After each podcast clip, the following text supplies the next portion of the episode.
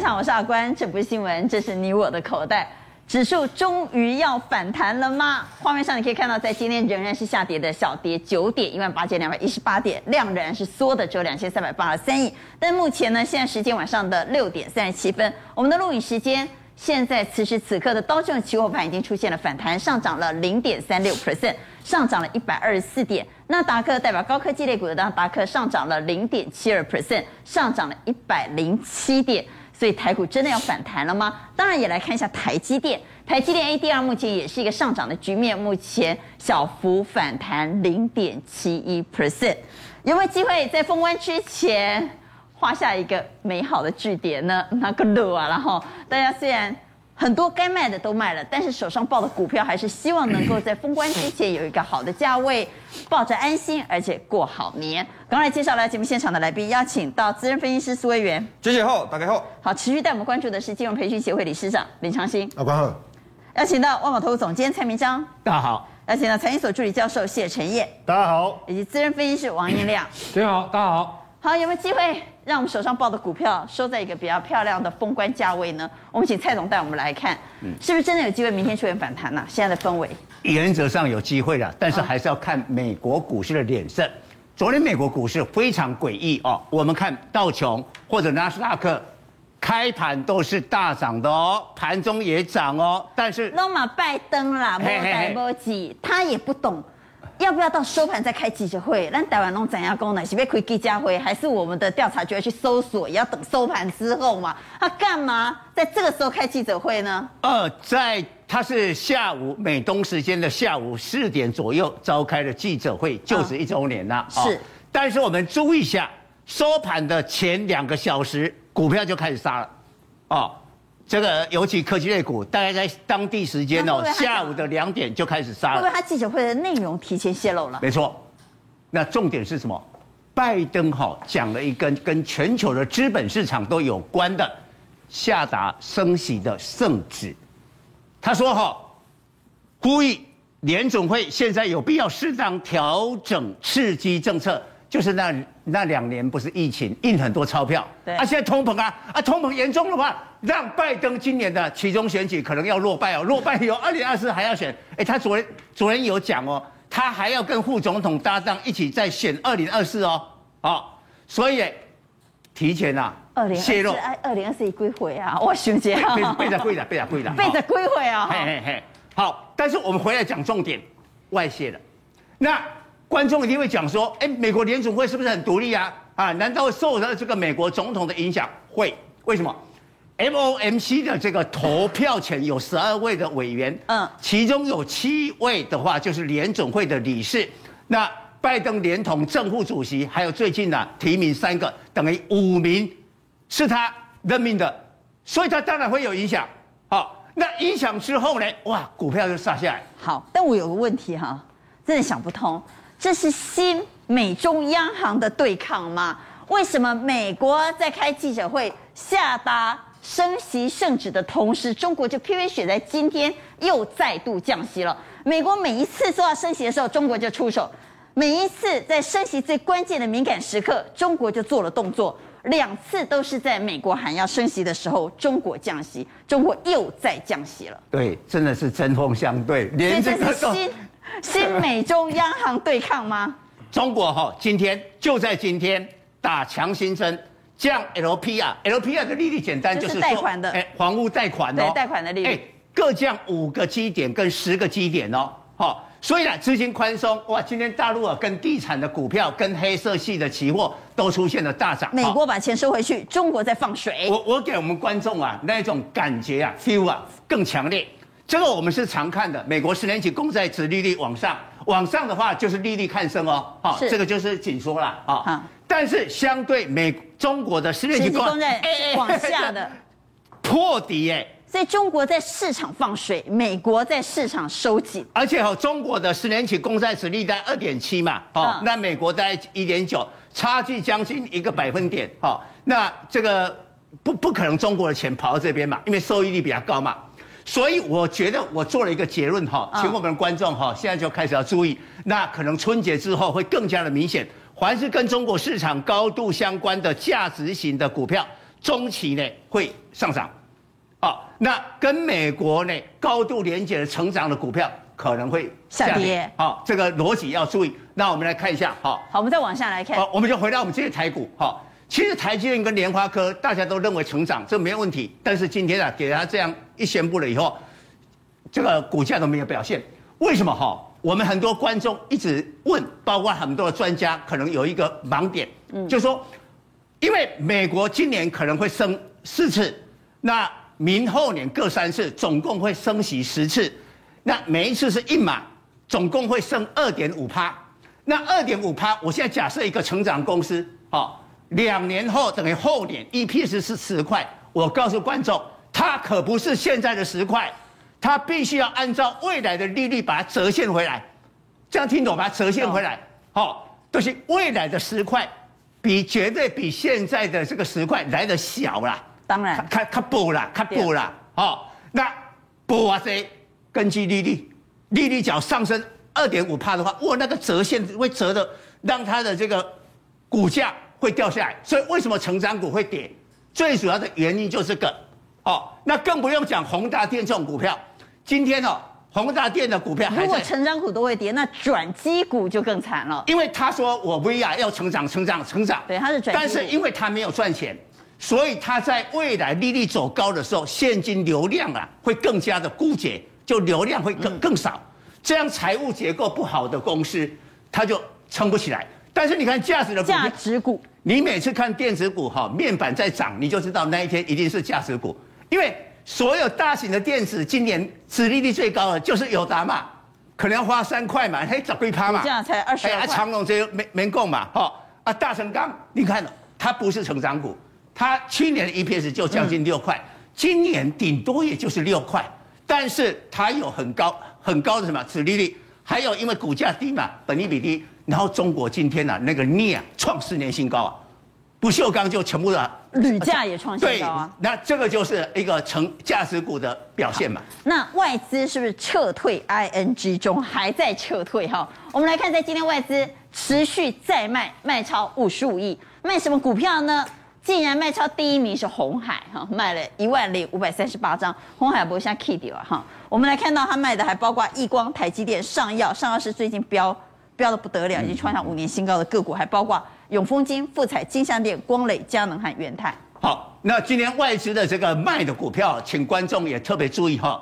我想卖红海、卖台积电这个比较没什么，因为权值股嘛。哈，他卖最近表现不错的一些电子，哈，比如 LED 的亿光，还有这边的富彩。好，一一开心不爱抱股过年，不要爆股过年，一边一边没结账啊。嗯。哎啊，所以呢，那这是 Mini LED 最近最夯的。对对对，啊不。林总揪入凯，那次揪入凯，我被提款呐、啊，我要走人呐、啊，我我也知道你们台湾要休四十一天啦、啊，难道他不知道吗？哦，啊、上药这一种，另外哈、哦，没有在这个前十名啊、哦，特别还有元泰哈，最最近也涨很凶嘛，哈，他卖了很多的元宇宙，包括这边有佳能啦，哈，然后呢，不在这个前十名的宏达电啦、易创啦，哦，位数啦，哦，三五零八位数，那个那个全部都卖，哦。这个这个要特别注意，好，他也针对这些不靠谱的股票，也在做一个调节。好，所以靠谱的也卖，不靠谱的也卖。所以，我们请印亮带我们来看。我们刚刚谈到拜登下圣旨，我们刚刚也谈到美国在收紧，中国在放水。那我们当然，台湾是比较贴近美国股市的走法，所以我们要来看看到底美国股市会牵动台湾股市未来会牵动到什么程度。加上很多人不知道，拜登的支持度，也就是满意度，跟道琼斯的走势息息相关呢、啊。因为这个这个数据它不是统计几年而已，它是统计了一九五九年到两千啊二零二零年这段期间，所以大概有六十一年的一个期间。如果说啊总统的施政满意度啊是小于等于三十五趴的话，那通常那一年的道琼年化报酬率是负十趴，等于跌十趴。那如果说是介于三十五趴到五十趴之间的话呢？它的一个年化报酬率是怎么样？可以大于十趴的，啊，如果是五十到六十五的话，那就是大概七趴左右。那大于等于六十五趴以上的话，大概就是两趴左右。那目前根据最新的美国研调机构显示哦，拜登目前的施政满意度是多少？四十二点四，那就是落在这里。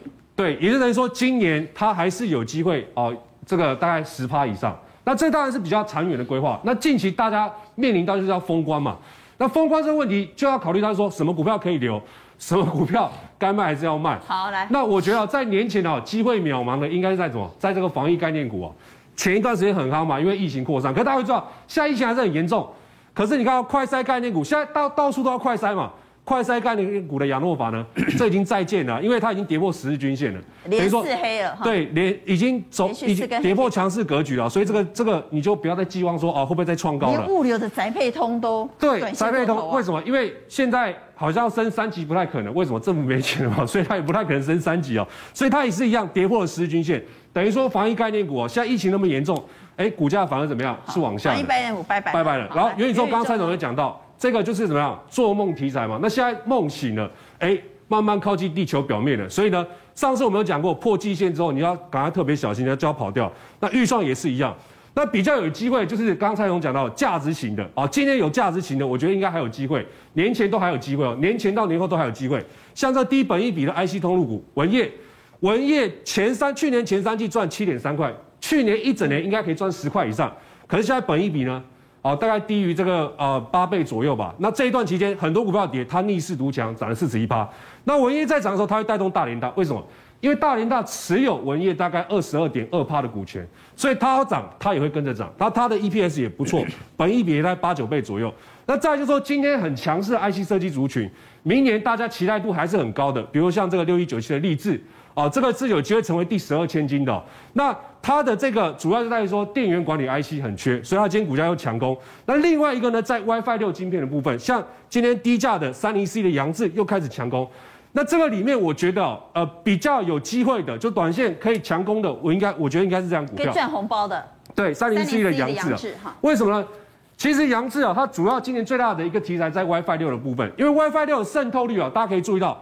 去年大概是二十趴到三十趴左右，但今年呢，它会增加多少？五十到六十趴，等于说它要增加一倍，所以代表这个市场需求量很大。那联发科的 WiFi 六晶片呢，它已经行涨价涨多少？二十到三十趴。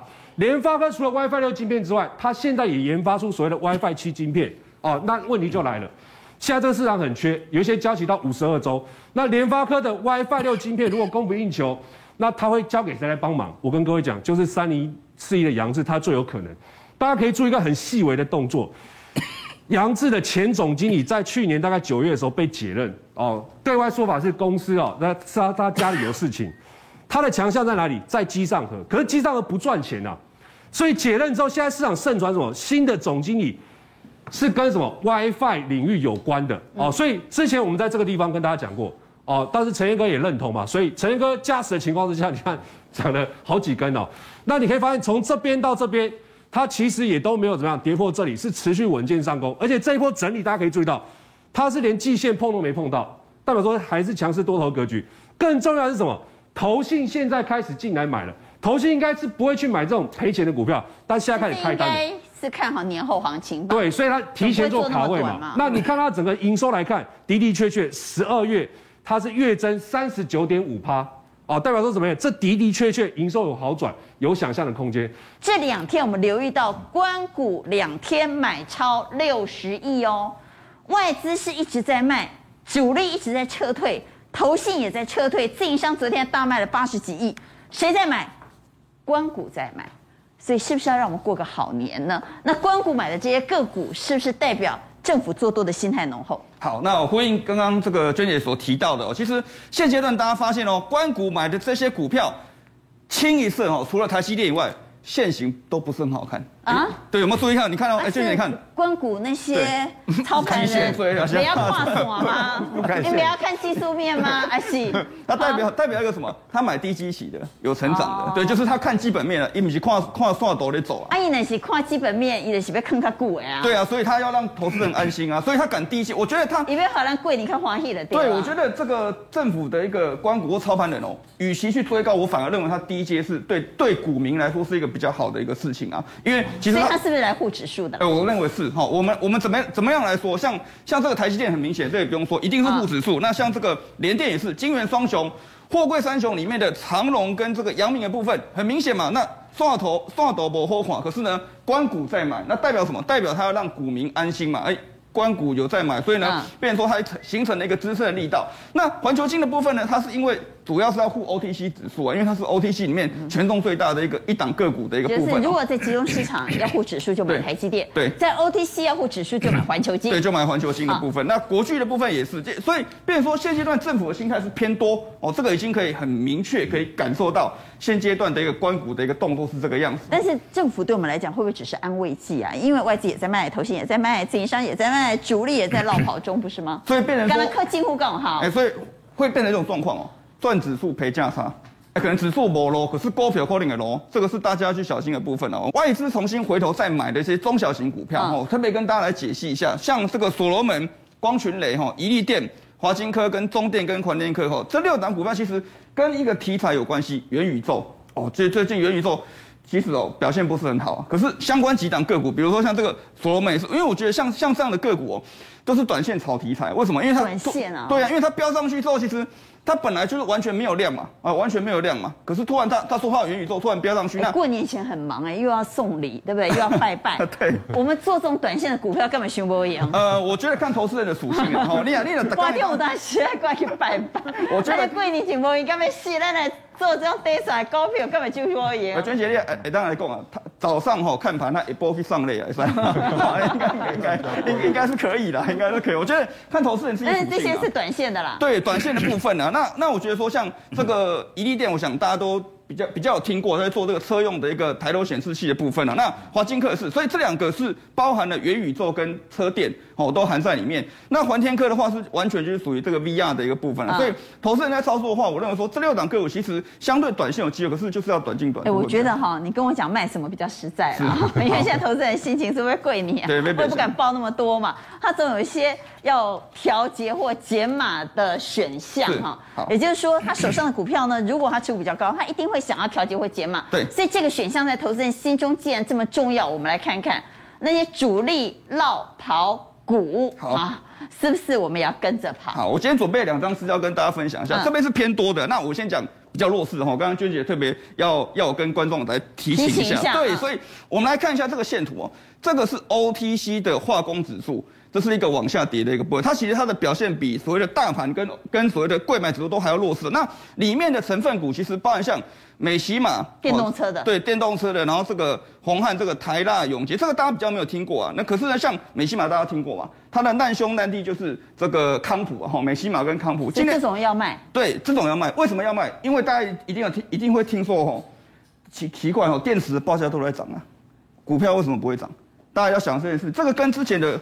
航运股有点类似，就是说它的报价一直在涨，一直在涨，可是电池的相关股票运价一直涨，为什么股价不涨？股价就不涨了，所以代表什么？筹码在里面有点混乱哦，所以这个、哦、对，所以我认为说电池的一个部分，因为现在是涨储能的，就是涨涨那个那个储存电力，比如说像系统电哦，今天就比较强哦，类似这种状况。那单纯是电池的短线部分，我认为就是在年前稍微做个调整。所以这个是小心的，对，小心的。危险股，我们再往下来看。好，那我们再看一下，那这个是主力库存报表，我们来研究一下主力哪些个股在落跑。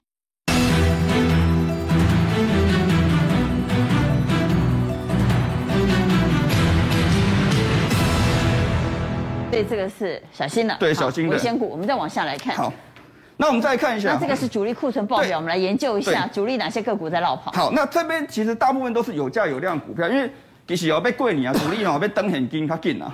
所以加起在登很金嘛，对，就登很金，他在卖的。华航、中钢、国泰金、台新金、联电、联展、联展投控和来宝，跟来宝，这是主力在登很金。对，登很金。那我们注意一件事情哦，国泰金跟台新金是什么？其实都是。这个高基息的，可是它的基本面很好啊，而且而且还有避险的功能，因为因为这个美国升息嘛，所以现在主力心态是什么？别贵你啊，先卖再说啊。他现在不管了，他就是先卖再说。所以变成说这两档个股，金融股短线部分我，我我觉得会陷入到一个震荡的部分。那中钢也是啊，哈，中钢中钢也是可能也是主力短线上面在做调节。那这两档个股，我觉得大家也稍微注意一下，像联展投控跟这个来宝，因为 联展投控其实之前看我听过啊，有有点大搞不清楚他在干嘛。他他之前他。它之前也是说它有元宇宙啊，突然又涨上去。可是呢，现阶段主力也开始做调节。那来宝是属于这个呃这个储能的，就像我刚才讲，系统电跟来宝都是属于这个储能这一块。可是涨上去之后呢，主力也在做一个调节的一个部分。那所以这个留意。对，比较就是稍微比较小心的部分。但是我们还是要讲一下安全股。对，安全的安全的部分的话，像这个元大高股息、伟创，伟创就是伺服器哦，大家都切像、嗯、像这个礼拜二有跟大家带到这个伺服器的部分。最近这两天。纬创的表现其实相当不错，对，尾创都往上涨。那因为我觉得长隆行，我觉得这个参考为什么？因为主力买长隆行，可是他卖华航。哦，所以它可能是配对交易，就可能是配对交易或者对冲诶。所以我觉得参考性不是很大。那各位看到像长隆这个上药、华邦电跟这个智源部分，我们看，比如说华邦电跟智源，其实都是属于基期低、基本面很好的个股。那各位注意看哦，其实这边哦稍微比较偏电子一点点。这边比较偏所谓的一个金融类股跟传产的部分，所以变成说现阶段主力的思维，我认为它比较把资金留在留在电子方面。好，台湾的盘面，我们来谈谈产业。大家都知道，现在每个人手机都说，哎，能不能上五 G 哈？五 G 到底好不好用？观众朋友不怎么好用嘛哈。所以我在家里呢，其实我觉得那个有开五 G 跟没开五 G 其实差不多寡这啦。所以五 G 有没有可能是一个过渡产品？五 G 有没有可能提早夭折呢？因为最近竟然有个新闻让我们悚然一惊的是，美国航空公司警告，五 G 会威胁到飞安。现在美国已经有四十个机场，如果你的飞机使用技高器，那不行。甚至包括连我们的华航、我们的长荣航空也因为五 G 调整了航班。五 G 竟然会影响到飞安呐、啊，匪夷所思。对，其实今天我们看到几个低轨卫星的股票啊，哎，表现很强势啊。我觉得如果以今天大盘整体的一个角度来看啊，嗯、今天低轨卫星哎表现不错。你看联发科啦、环天科啦、好明泰，这些都是跟网通相关的，讯州等等哦。那其实大家一直质疑说，你到底低轨卫星能不能落实？你真的有市场吗？那为什么在农历年前突然这些族群突然动起来？其实就是跟娟姐你刚才讲的这个五 G 是不是一个过渡时期，甚至它现在已经影响到飞安了。为什么？因为 AT&T 跟这个 Verizon 他们已经开始实行就是 C 频段的这个五五 G 的一个这个网络计划。结果没想到，因为它这个频段是落在落在这个三点七到三点九八。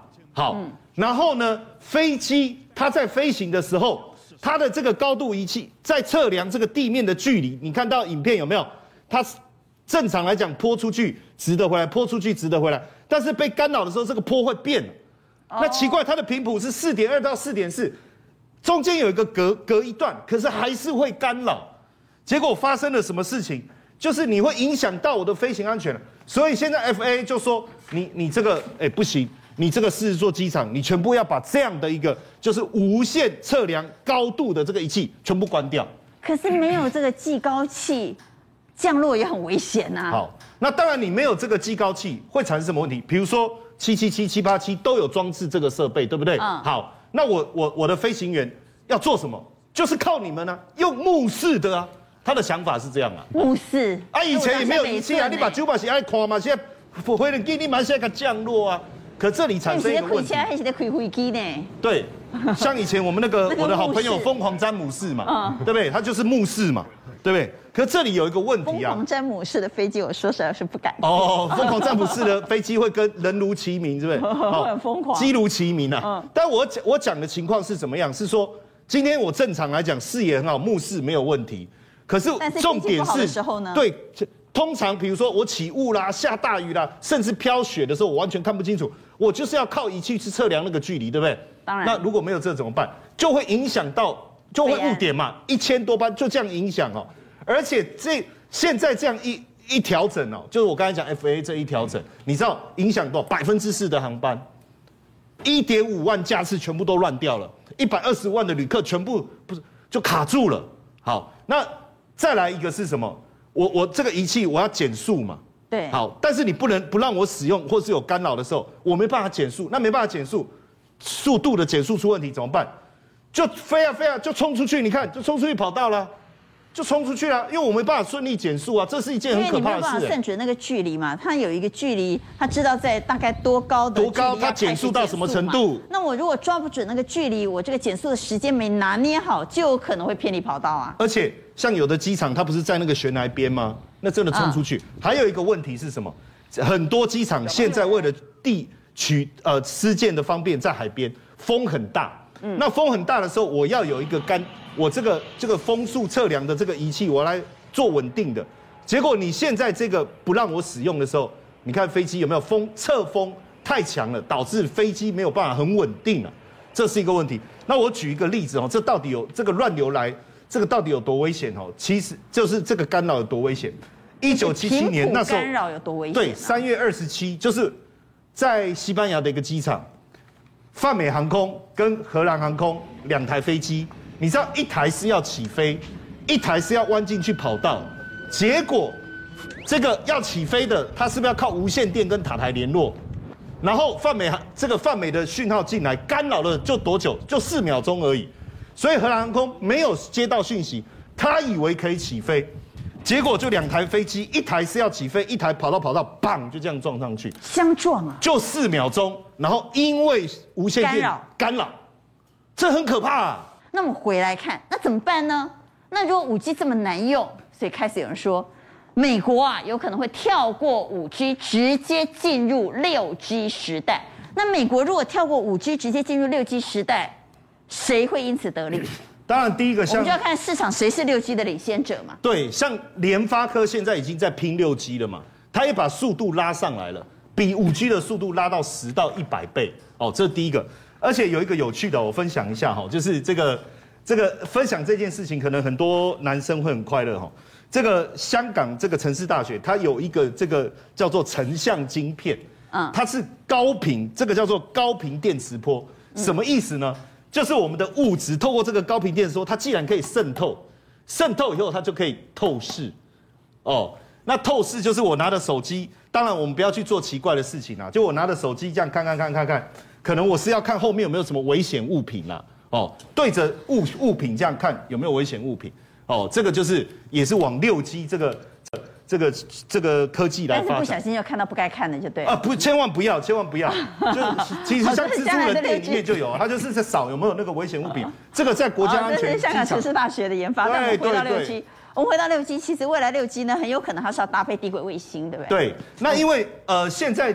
呃，就我就就比如说以最近中国大陆为例嘛，因为它其实五 G 不管它的基地台设施跟应用端的结合，已经大概占全球百分之七十，还是有缺，对不对？它就发了六颗低轨卫星，花了十一个月上去了。那这上去以后呢，基本上它可以做到什么？三十分钟透过低轨卫星没有中断。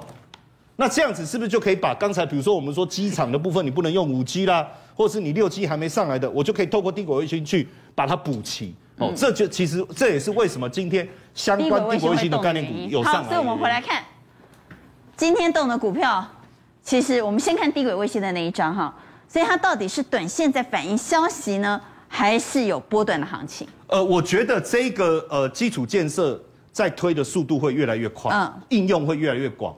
哦，所以不论是你说联发科啦，或环天科，它做 GPS 这一块，像刚才这个印量，他他讲的这个扬智。哦，这个部分，或者是像明泰，其实这些股票获利都有上来，而且其实本益比不高，本益比不高，所以我觉得有机会持续，因为大家会相信说啊，以前你们都说什么把卫星打到太空，然后你要做这个这个地轨卫星，对不对？好，然后什么什么通讯，现在这样照照这样来看的话，这件事情是势在必行，所以我发现最近投信也在针对这个部分在做布局。那因为农历年前照道理投信的操作应该会比较保守，嗯，所以他愿意去布局的，相我相信他对于年后是呃相对有信心的。好，所以像刚才我们这里是投信买超，对，然后股价又站在季线之上，对，对我看到都在季线上面。没错，像这个群创的部分，刚才蔡总有特别提的嘛，哈，那像奇鋐散热的部分，其实这几天的股价反而相对它是相对强势，因为获利本一比其实不高，几乎不到十倍哦。那群电是电源供应器的部分刚刚进来哦，然后明泰的部分也是一样哦，它这个是路由器的部分也是站稳开始上，但是华通其实是外资在买了哈，但是我想说就一致性我就没有特别换，但是大家到时候可以看一下，其实也是法人进来买。那台表科的部分其实整个应用更广，所以它的这个线图的架构蛮好。那这里面哦，我会觉得说奇鋐其实可以特别关注一下。好，我们来看三零一七的奇鋐。对，因为它在。因为散热的部分，你不管伺服器嘛，不管是低轨卫星还是车用，都要用到，都会用到。所以这个可以最近才开始突破整理区，而且量才出来，也许农历年后受到的影响会比较小。好，二零二二有什么产业会退出市场或者提前夭折呢？就我们刚刚所谈到的五 G 之外，还有一个产业有人要退出了，这个产业是面板产业，谁要退出呢？三星说我要退出 LCD 电视面板市场，而且虽然我之前就说我要退，但我现在要加速退场。三星要加速离开 LCD 电视面板这个市场，对我们而言应该是好消息吧？对，所以毕竟这个市场还是有需求啊，我们就会转单呢、啊。对，有需求有转单，所以现在就要看哦。其实 LCD 基本上是比较便宜的。然后三星不是不做了哦，他要做新的，所以这个消息一出来之后，今天面板股全面大涨嘛。所以大家看到，其实包含友达、群创、那彩晶等等，通通都大涨。那元宇宙相关的也飙，所以现在就是两个重点哦，一是跟面板相关的，一个是跟面板相关的元宇宙相关的。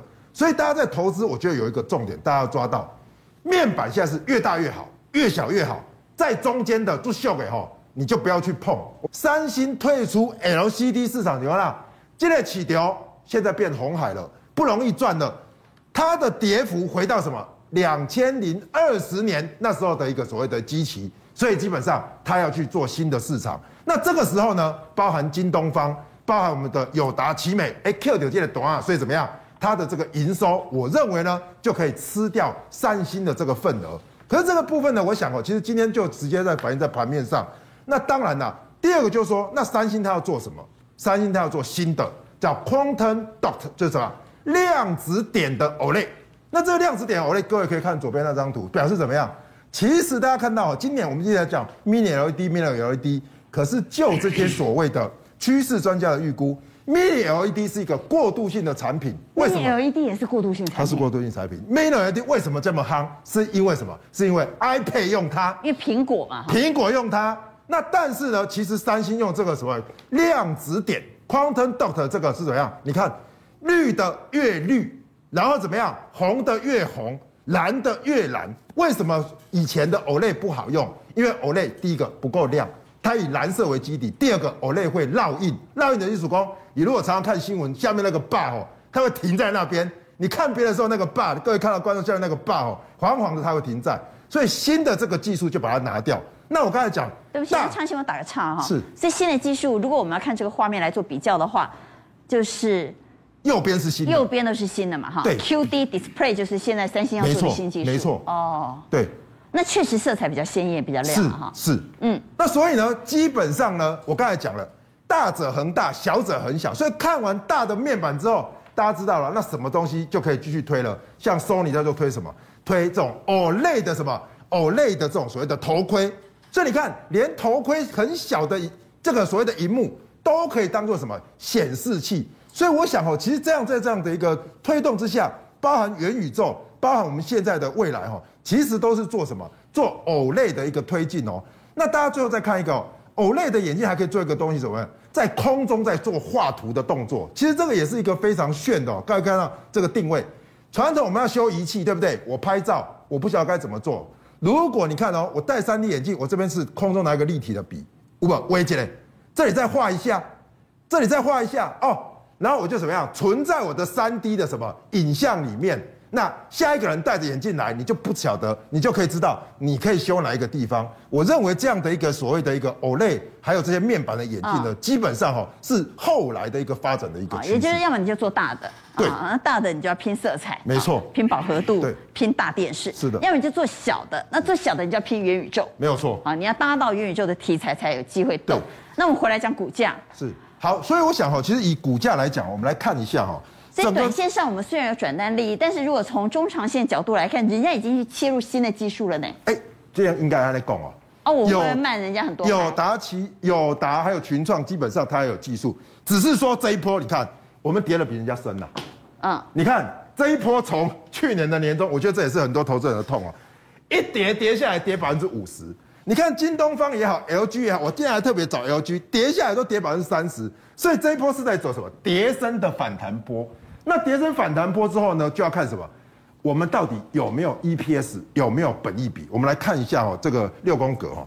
其实我们看了一下股价就知道了，友达本益比三倍，群创三倍。其实他们现在的一个概念就是怎么样？去年赚很多钱，然后怎么样？本益比很低，那本益比很低就造成怎么样？会有高值利率。那这些高值利率股，我觉得哈，友达、群创哈，你可以来做观察。但是如果你想要找些比较标的部分，比如说像来宝，我们可以看一下来宝哈，八一零四的来宝哈，大家可以看到它也是莱德底下跟元宇宙相关的，它就比较标。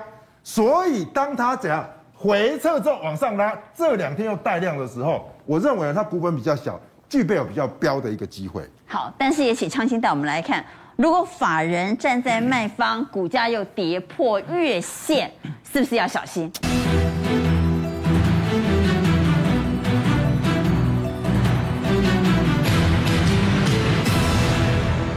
如果法人站在卖方，股价又跌破月线，是不是要小心？对这个哈，其实大家特别留意哦。我们整理有台肥、玉龙、台聚哈、强茂、经济世界这六档呢，法人连续卖超，对，而且月线形成反压。对，所以我们先看一个点，就是说，假设你手上的股票哦，比如说导向经济这种所谓的月线跟所谓的季线是走平的。嗯这种跌下来，你免惊了。为什么？因为还有机会再反弹，你反弹再出就好。可是问题是，法人一直卖，又一直破线的，比如台聚这两条线压在下面，然后外资一直卖，法人一直卖，那这个东西就要特别小心。这个如果弹起来碰到这些月线，就要跑，你一定要跑，否则的话，它会一直压着打。那我们在讲哦，比如说汽车这种类股，比如说像这个玉龙，它是走平的，那这个相对相对安全。可是呢，像强茂这个车用元件，它怎么样？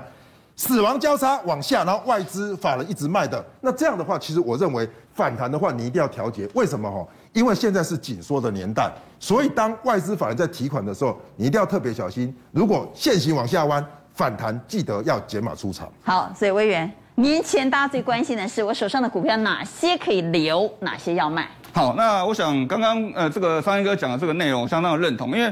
包含像友达跟群创今天表现比较强势嘛？那其实看下一页，对，我们先看下一页，下一页的一个部分。其实我们看一下哈，这六档个股部分其实包含了三个主题，包含像这个设备、伺服器跟散热的一个部分。那比如说像这个油铁，哇，这个油铁今天还创新高哦。所以这种可以继续报。对，这个还可以继续报，因为这个强势啊。对，这线型没有破坏，只要没有跌破这一根红 K 的这个低点之前呢，我认为都可以都可以续报，因为它是台积电相关的一个供应链的部分。啊、那迅德也是。那刚刚伟创有提到，已经连连涨了两根的这个红棒的部分。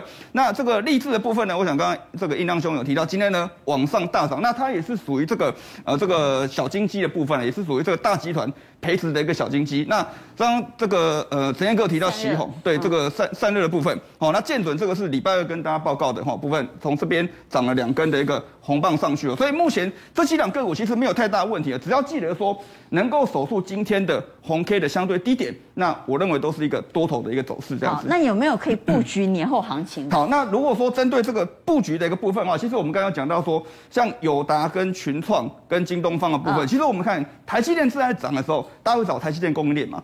那友达跟群创在涨什么？找友达群创供应链嘛？哎，这样的概念我想是行得通的哈。所以他们的他们的共同点是谁？就是三五三五的这个精彩科。好，为什么讲精彩科？因为精彩科的客户有谁？群创、友达跟京东方。那特别还是针对什么？面板光学检测的设备，还有一个很很重要的重点哦，Micro LED。哦，这个很少有厂商有，因为刚刚方一课有讲到啊，Mini LED 是过渡性产品。那最后我们再看技术面的部分哦。那技术面的部分其实。跟大家教教一个方法，其实你只要注意看，均线纠结是一个向上起涨的一个讯号。之前哦，这个在二零一九年，三年前，从十五块均线纠结涨到多少？涨到四十点七。好，那还有再一次呢，从十八块涨到二十四块。那从最近经过三年调整带到这边哦，这边的部分呢，均线再次纠结向上。哦，目前今天的收盘价在二十点一的部分，所以呢，后面呢，我认为是有空间。那最后再补充一点点哦，因为它在二零二零年是亏的，亏一点二九，可是到今年哦，已经估赚一块了。那二零二一年十二月份的营收是创新高，所以呢，二零二二年营收还会向上。所以我认为说，接下来这一档精彩课，我认为明天 大家可以去留意一下。好，当然我们要持续带你来关注台积电。台积电最大的竞争对手是三星，大家都知道怎样？但是 Intel 不甘寂寞，他说过去我是老大。我也看不起台积电。想不到台积电现在远远已经在我前面，而且还看不到它的车尾灯。但未来的半导体就是新时代的黑金，我没有半导体，我什么事都做不了。所以英特尔想回到半导体这个产业，他要怎么样在这个产业跟台积电 PK 呢？他说七纳米、五纳米我维护啊，我决定跟他直接在三纳米对决。但问题是在三纳米对决，谁胜谁败的关键是什么？EUV。现在的 EUV 都可以用在五纳米、七纳米，我们现在眼下所有的制程都可以使用。独独当你进阶到三纳米之后，基麦 EUV 弄不好，你要用的是什么？新一代的高阶 EUV。好，问题来了。如果英特尔认为我之前呢都落后，我也不跟你拼了。我现在弯道超车，直接在三纳米跟你对决。第一件事情就是一定要拿到高阶 EUV。对，所以今天呢，这个 EUV 的族群哦，当然有涨有跌了哈、哦。因为有些股票它已经在半导体设备的时候已经反应过一次了，比如说环瑄呐，哦这些上涨，今天倒没有表现。但是我们看一下易德是大家比较陌生的，这是做 EUV 的真空的吸盘，今天上涨了毕竟呢四个百分点，或者像工准啊，这个都表现不错。那没错，其实早年呢，张忠谋就讲过，三星是一个八百磅的新星哦，明着来哈。但是呢，英特尔躲在那个薄纱后的那个对手啊，有一点要当你的客户，又好像要跟你晶圆代工 PK。现在英特尔哈。跟这个爱斯摩尔订了五台最高阶的这个叫做 Hina，Hina 的这个 EUV 呢，订了五台啊。就说三纳米一定得用这种高阶的 EUV 我我解释一下哈，五纳米的时候单一的图案化，通过那个光照啊，就把那个线路图就把它刻在这个晶圆上。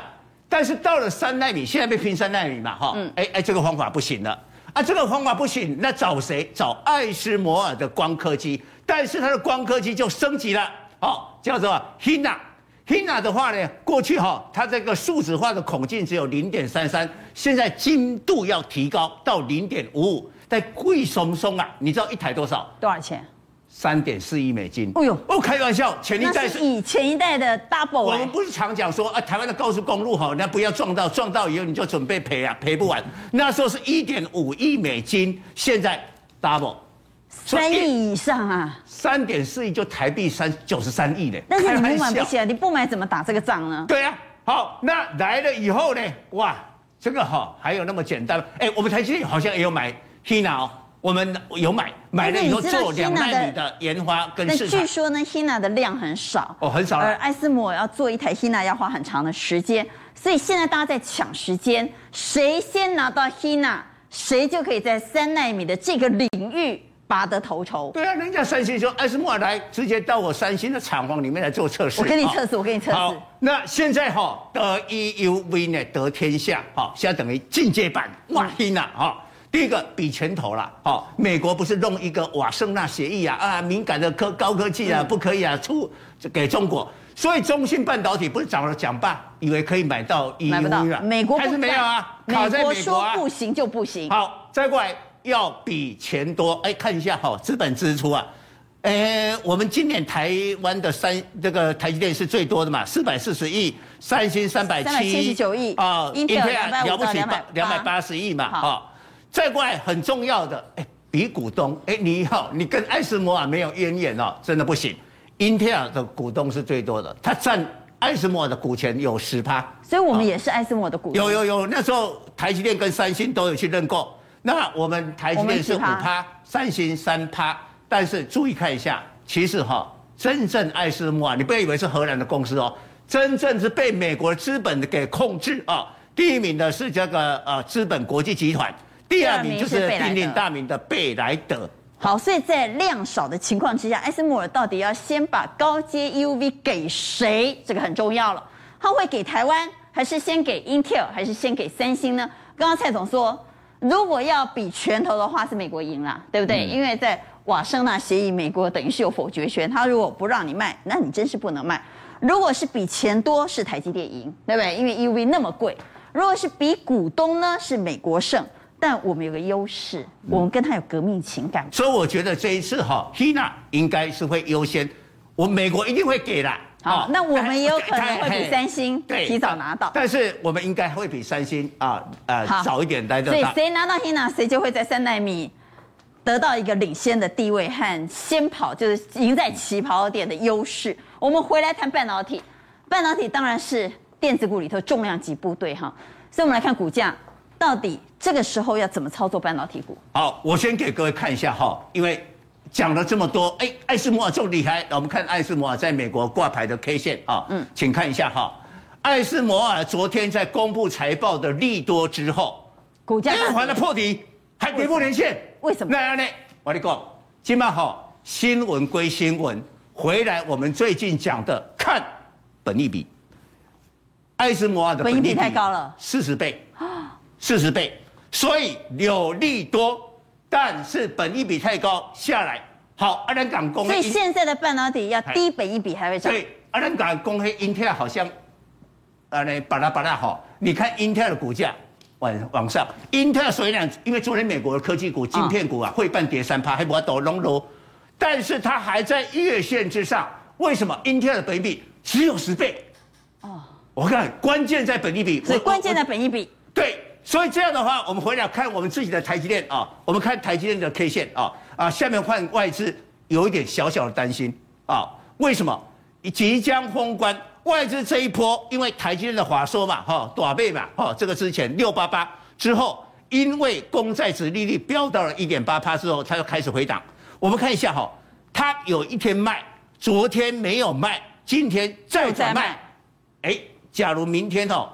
我我看很大的几率明天会卖了，会卖会卖的话哈，诶十字线台积电短线可能要回撤这个月线了，但是还好台积电的本益比只有，因为今年 EPS 是二七啦，所以本益比只有二十四倍。但是回来看其他的六宫格哈，啊这个环纤虽然是 EUV 的这个呃艾斯摩尔在台湾很重要的合作伙伴跟代工，但是它的本益比不低哦，不低哦。好，所以呢，你看股价，我们看六一九，因为大家比较熟这一档，啊，六一九六，六一九六的这个环纤，你讲，哎，好像利多一大堆，哦，还有台积电啊，要酝酿华硕的时候，才拉到一九五，盘盘盘盘盘盘盘，跌破线，哦，然后呢，最近呢量缩，因为本利比啊是比较高，所以大家看新闻的当下，算一下那个半导体的本益比？哎，那蔡总，我想年前大家最关心的是。哪些半导体可以留？哪些半导体应该减码？如果我们用月季线来看的话，哦，我我觉得哈，本一比的哈，我联电本一比是 OK 的，所以可以留，没没没什么问题啊。而且你看哈，这两条线就业绩线都还没有，台积电也可以留，只是说台积电不要是追高，因为台积电一定看外资。那像世界先进之后月季线哦，这个这个这个已经死亡交叉了，哦，而且它去年已经涨很多。它在今年四四档里面，它的本一比是最高的。嘉登不用讲嘛，哈，去年只有赚三块嘛，啊，恭喜喜中后悔了啊！但是你股票已经是两百七十八了，你你这个本益比也太高，反正跟刚才讲过，所以还是要看一下本益比的。